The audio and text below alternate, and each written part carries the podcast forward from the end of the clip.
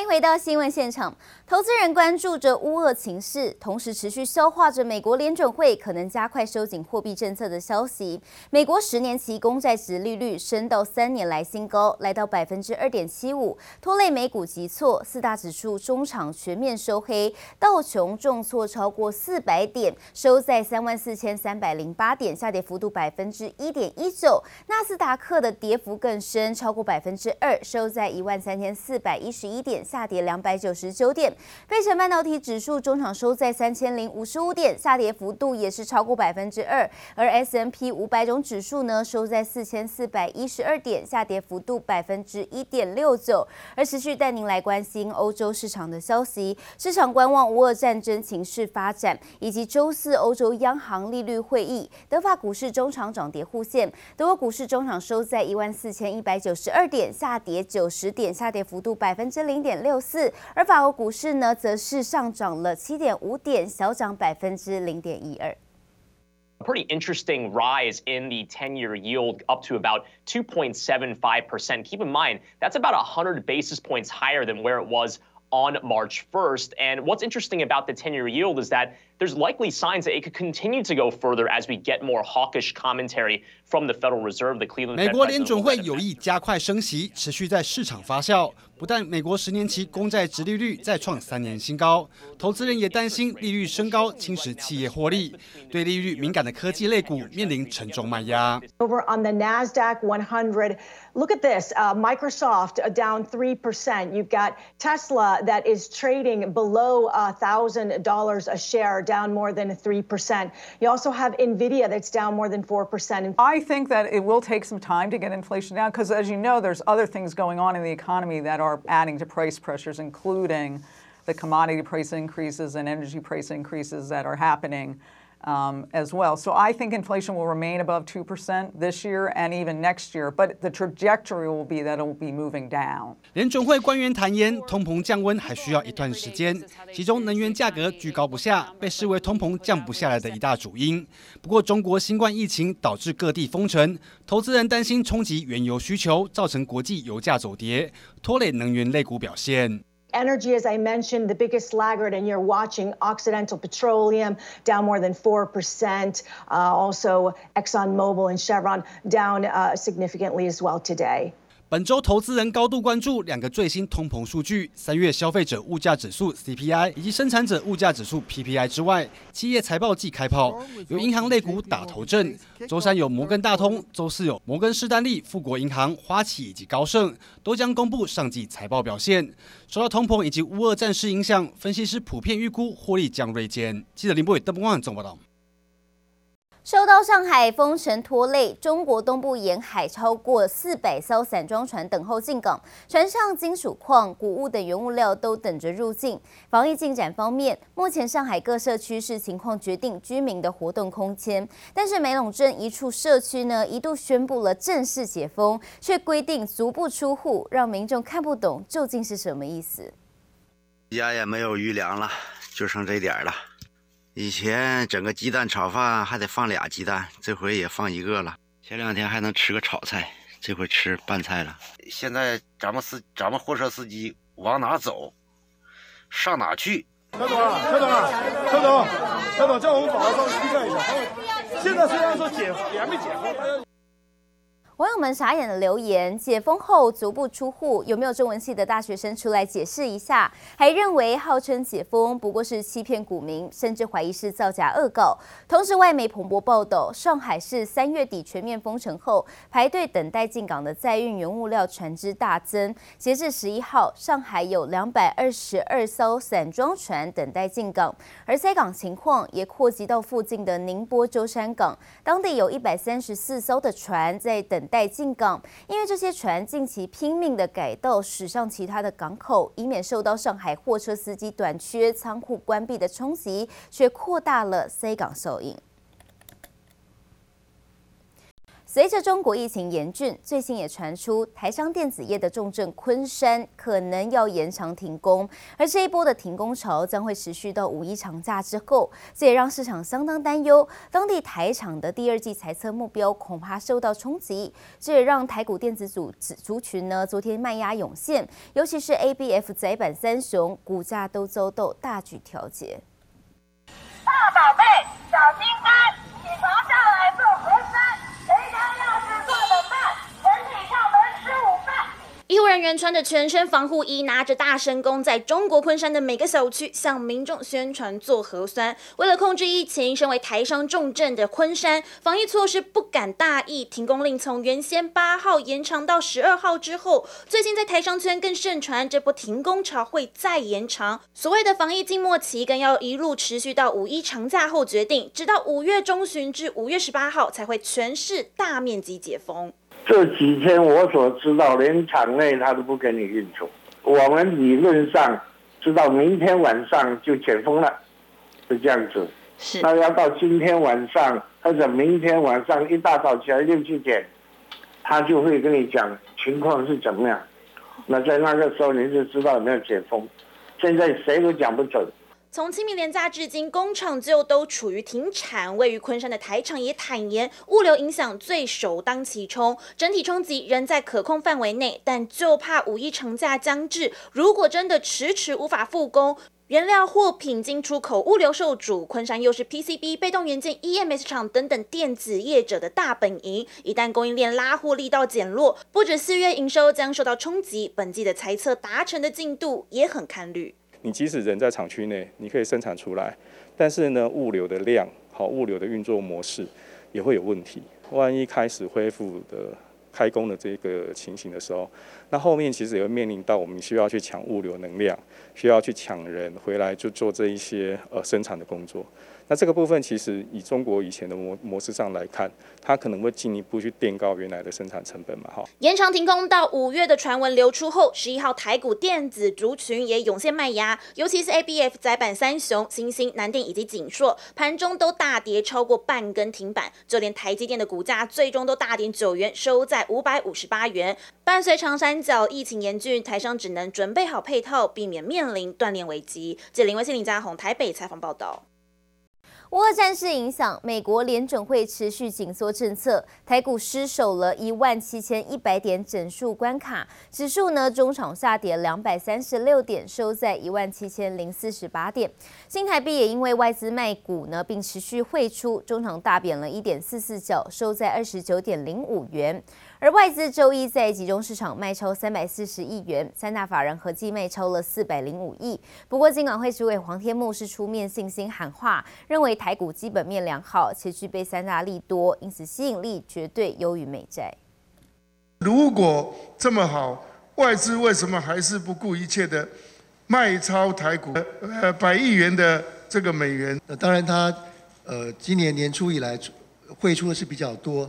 但是我想台股的基本面，它终究是会回来的。尽管台股失守所有均线，面临万七关卡保卫战，金管会主委黄天牧还是很有信心。受到美国升息、乌俄战事影响，外资把台股当成提款机，三月汇出金额创下近两年来最大量。不过，金管会点出包括出口与上市柜获利亮眼等三大优势，认为台股吸引力绝对优于美债。从年初到四月八号来讲。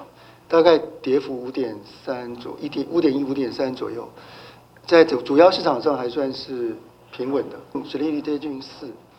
那这个比美国十年期公债殖利率二点七算是有吸引力的。台股早盘一度站回一万七千三百点，但在电子权值股拖累下，盘中跌势扩大。护国神山台积电下挫超过百分之一，大力光、联电与日月光跌幅近百分之三。面板双虎友达、群创盘中也都出现三趴以上的跌幅。盘面上仅剩少部分金融股与钢铁族群相对抗跌。台股中场下跌两百三十六点，收在一万七千零四十八点。统计三大法人。合计卖超台股四百零五点六六亿元，其中外资连五卖，周一持续提款三百四十亿，投信则是加码买超十五点一六亿，自营商也罕见大卖八十点三九亿元。至于先前有外资券商一面喊多台股，却反手卖超，大玩两面手法，引起散户投资人强烈不满。金管会主委黄天牧也承诺，事实明确就会进行处理。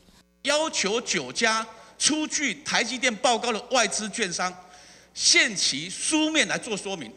请问一下主委，有没有下文？限期到四月二十三号是交易所要求的，先要确定他是不是有像呃我们大家所讲的，一方一方面含买进，一方面又卖出，要要确定有这个情况。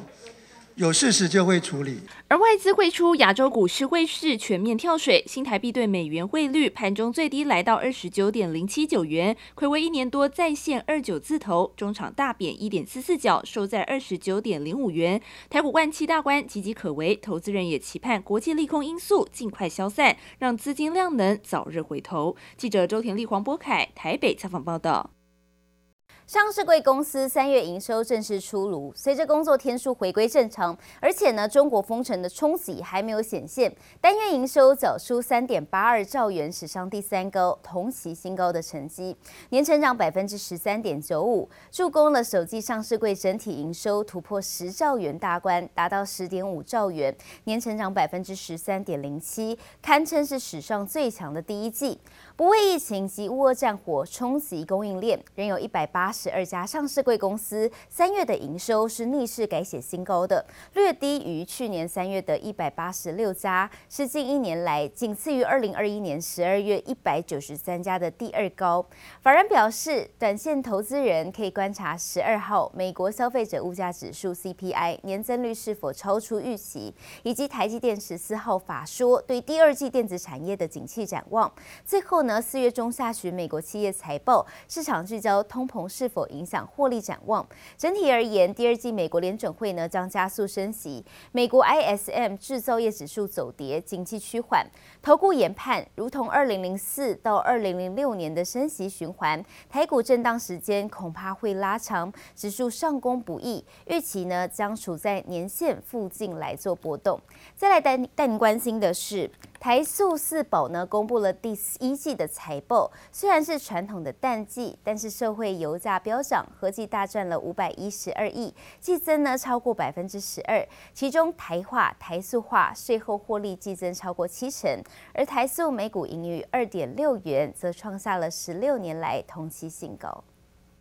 这三月份比二月份增加三十一趴了，利益呢就增加了一百五十五趴哈，也就是说三月份比二月份进的状况要好很多。台塑化董事长陈宝郎点出，台塑集团三月份营运状况好了很多。乌俄战争推升油价居高不下，让石化产业营运吃补。与油价最直接相关的台塑化，三月营收来到六百八十七亿元，四宝营收均呈现双增，台塑也创下单月新高，而南亚更连十六个月创下历史同月新高。产品的价格的增加就比我原料要高很多，所以就是营业额增加，那利润也大幅增加。另外，台塑四宝第一季财报出炉，尽管是传统淡季，但四宝获利来到五百一十二点五九亿元，较去年第四季成长约百分之十二点八，在获利表现上呈现两进两退。台化、台塑化社会油价飙升，税后利益季增加均逾七成。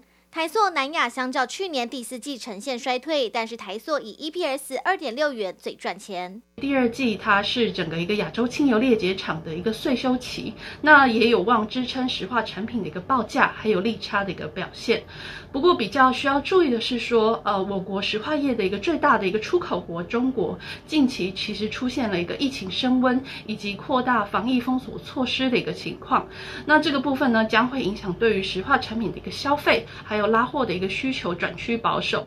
乌俄战争短期间恐不会落幕，地缘风险支撑油价。台塑、台化均看好第二季营收会相较第一季成长。台塑化则认为短期油价高点已过，预期油价将转为区间震荡。而中国封城冲击会不会影响相关需求，也将持续观察。记者唐佳、车文杰台北采访报道。台湾太阳能产业过往受到中国的影响，深层出现问题，因此联合再生透过三合一整并转型，让首季营收达到四十六点八亿元，较去年成长百分之五十五点八，成功扭转了亏损的情况。订单呢也看到年底，不过受到乌俄战火不停歇，加上疫情的升温，带来多项不确定因素，也恐怕会影响市场的景气。们在屋顶上铺满一大片蓝蓝的太阳能板，掌控住家供电。像这样的太阳能屋顶，带动各国的民众安装需求。国内太阳能大厂联合再生，经过三合一转型后，十一号最新公布，三月营收达新台币十六点五亿元，比上个月成长百分之七，也较去年同期成长百分之十二点六。累计第一季为新台币四十六点八亿元，年成长百分之五十五点八，缴出亮眼成绩单。联合再生董事长洪传现更表示，在制造部分没有包袱，将持续逐月成长。我们也强化了我们的管理，在制造的管理，所以我们的制造部分的毛利率。也大幅的提升嘛。展望未来，红船线更乐观看待今年的营运表现，也强调太阳能事业部会非常好。目前第二季的产能都满载，订单可看到年底下半年也会有不错的表现。不过，早在乌俄战争之前就面临供应链紧张和原物料价格上涨的问题，至今都还没有得到解决。现在又加上国际两大因素，也让红船线担忧会再带来新的压力。那现在有两个变因了哈，一个是。乌俄战争这个的影响怎么样子哈？另外一个是疫情的影响。从这个角度上来看的话，那当然对呃非中国的呃呃国家的这个制造业，当然就是一个比较持一个比较乐观的比较乐观的看法。但是这个通膨这个当然也会使得这个整个成本。增加了。而国内另一家太阳能厂元晶最新传出获得电动车大厂特斯拉的储能大单，使营运进补。元晶十一号股价早盘一度大涨超过百分之九，冲上一年高点，但盘中涨幅收敛，甚至翻黑，最终则收在四十四点五元，小涨百分之一点六。由于政府定下二零五零年再生能源发电占比目标要达七成，因此未来的绿能建置量将大幅成长，相关业者接单量也可望水涨船高。记者陈湘婷、吴国豪台北采访报道。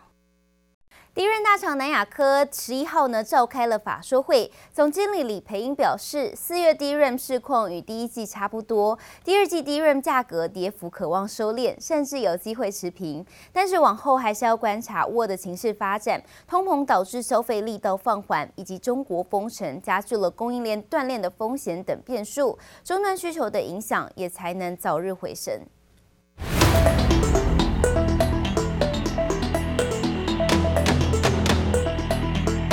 是轻薄机身的笔电，还是人手一机的智慧型手机？里头关键零组件 DRAM 动态随机存取记忆体可是扮演重要角色。记忆体大厂南亚科因疫情升温，法说线上举行。总经理李培英点出，过去一年疫情影响全球物流、供应链受阻等问题，本来有望在二零二二年看到趋缓，但年初两大因素还是让第二季的展望蒙上阴影。封城的影响也造成整个生产链。啊，确实有受到一些影响，那这样可能不至于持久，但是俄乌这边的啊这个政治情情形呢，哦，这还有非常大的不确定性，这也是第二季现在看到的这些。啊，不确定的因素比较多一点。受到 DRAM 价格下跌与终端需求下滑等因素，南亚科第一季毛利率百分之四十三点九，较去年第四季下滑五点五个百分点。第一季税后净利六十五点五亿元，每股纯益二点一亿元。李培英观察四月 DRAM 市况与第一季差不多，但要留意政治不确定性、战争加剧通膨情况，全球消费力道出现下滑，也使得手机、PC 等消费型电子产品需求放缓。云端的伺服器都还好，还蛮还蛮强的哈。PC 的部分，哦，商业用的、电竞用的也都还蛮强的啊。它，就是一般啊民众用的会稍微弱一点。那手机方面跟消费型的啊这个啊手提电脑部分哈啊有受到影响。车用还是一样受到这些。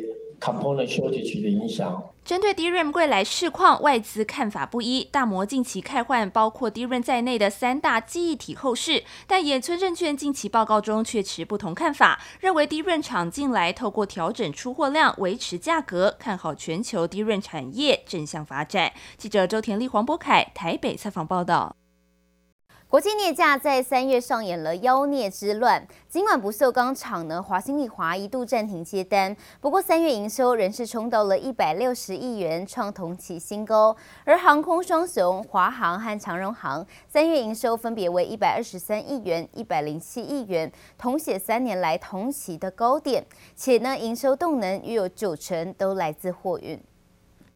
镍价三月出现大幅波动，尽管不锈钢厂华新丽华一度暂缓接单，不过三月营收仍冲到一百六十亿元，月增百分之二十三，创同期新高。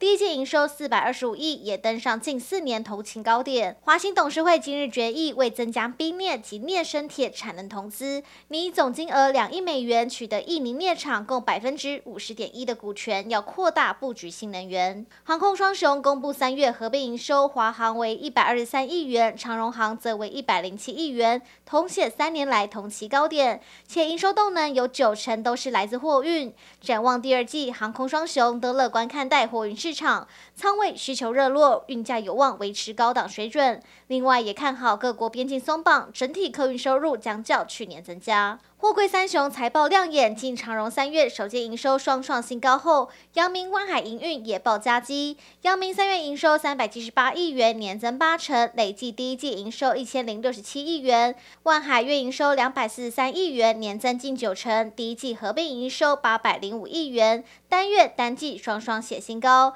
这也显示海运仓位虽然供给增加，但运价维持高档，营运量提升，有助营收动能持续加温。三 C 通路商联强公告，三月营收为四百零四亿元，年增百分之二十二，创历史次高。第一季营收更是首度突破千亿元大关，来到一千零五亿元，年增百分之十六，创下新高。观察联强四大业务第一季表现，除了通讯业务外，在元件、商用价值、消费性业务均有双位数成长。而联强近年也加速布局营运服务平台，带动公司市占持续提升，营收稳定向上。记者综合报道。